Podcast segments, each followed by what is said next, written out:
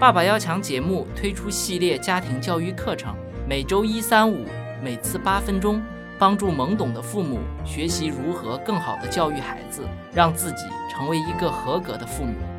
今天你学习了吗？今天我们来分享父母如何有效地关注零到两岁孩子的成长阶段。现在年轻的父母面对出生的婴儿是既欣喜又紧张，不过呀，很快他们的痛苦就会大于喜悦了。为什么呢？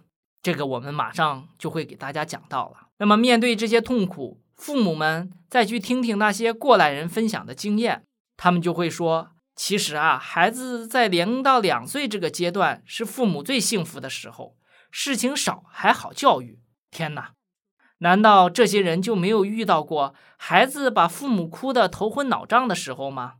难道他们就没有遇到过孩子焦躁的比比划划而父母看不懂的时候吗？所以今天我们就来聊聊孩子在零到两岁这个阶段发生的身体和心理变化。父母们要知道孩子的这些行为背后都意味着什么，才会了解该如何的应对。首先，父母要面对的是新生婴儿啼哭的问题。新生婴儿平均每天要睡眠十六到十八个小时，其余时间就是吃和哭。尤其是初为人父母，面对孩子莫名其妙的哭泣，常常会手足无措、心烦意乱。先给大家说说婴儿出生后啼哭的规律吧。他们刚出生时每天要哭两个小时，一个半月后每天要哭三个小时，三个月后每天啼哭就会减少到一个小时啦。孩子哭的主要原因是饥饿和尿片，但是仍然有未知原因会导致他们莫名的啼哭。这个未知原因或许是来自婴儿未出生时在母亲子宫内的环境依恋。美国儿科医学会认为，婴儿在母亲子宫内是被羊水包裹的，处在黑暗的环境中，孩子会听到动脉和静脉、胃部蠕动的背景声音。可是，一旦出生后，孩子自我神经系统的发展开始控制他们的大脑和行动。会让孩子发现很难适应新的环境，因此会莫名的啼哭。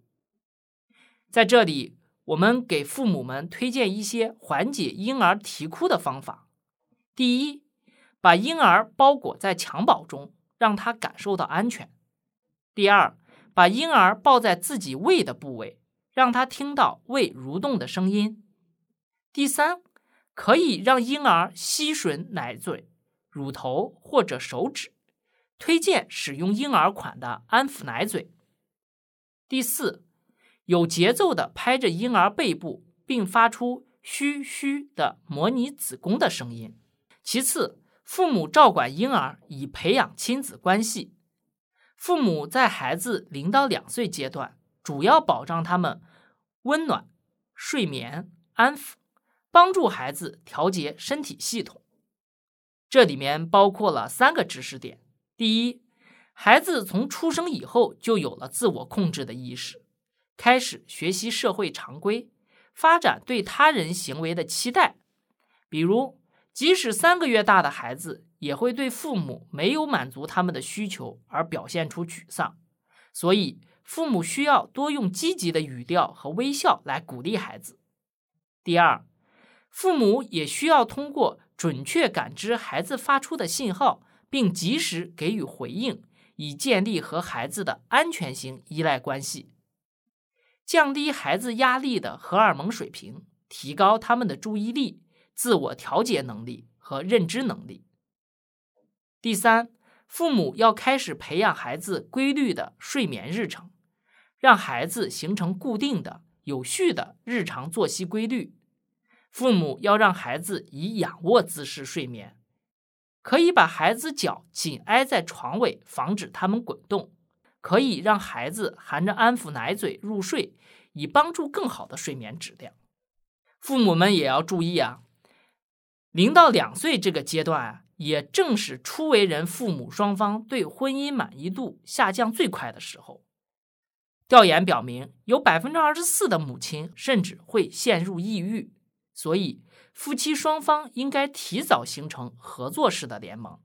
最后，父母要关注零到两岁孩子三个重要身心发育阶段。第一个阶段是孩子在三个月的时候，大脑皮层和皮层下神经通路以及神经链接数量都在增加，孩子开始提高感知和协调能力，会有了更好的控制自己的行为。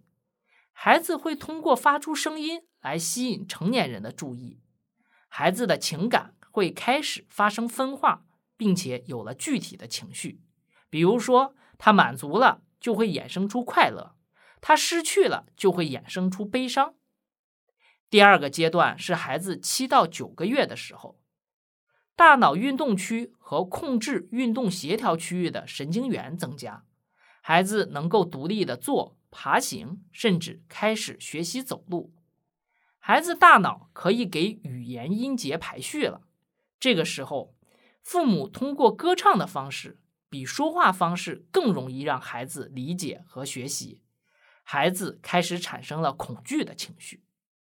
第三个阶段是孩子十八个月大的时候，孩子的大脑边鞘增加，语言能力和表象思维能力在快速的发展。孩子的词汇量这个时候可以达到五十个左右，他们能够感知父母语言背后的情感语气了。孩子能够表达丰富的情绪，像惊讶、喜悦、愤怒和厌恶这些。孩子有了自我意识的发展，能够根据别人对自己的反应做出相应的回应了。好，我们最后总结一下。今天给大家分享了父母在面对零到两岁阶段的孩子出现哭闹、身心发育的不同表现，以及如何应对和帮助孩子更好的成长问题。作为父母的你都学习到了吗？欢迎关注“爸爸要强”传媒公众号，在同步发表的文章中分享自己的观点，一起参与讨论吧。